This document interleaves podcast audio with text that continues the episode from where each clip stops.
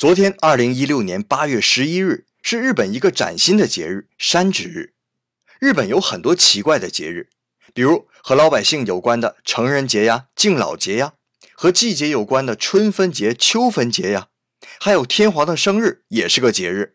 甚至啊，只是为了展现岛国特色，就定下一个海之日来，全民放假一天。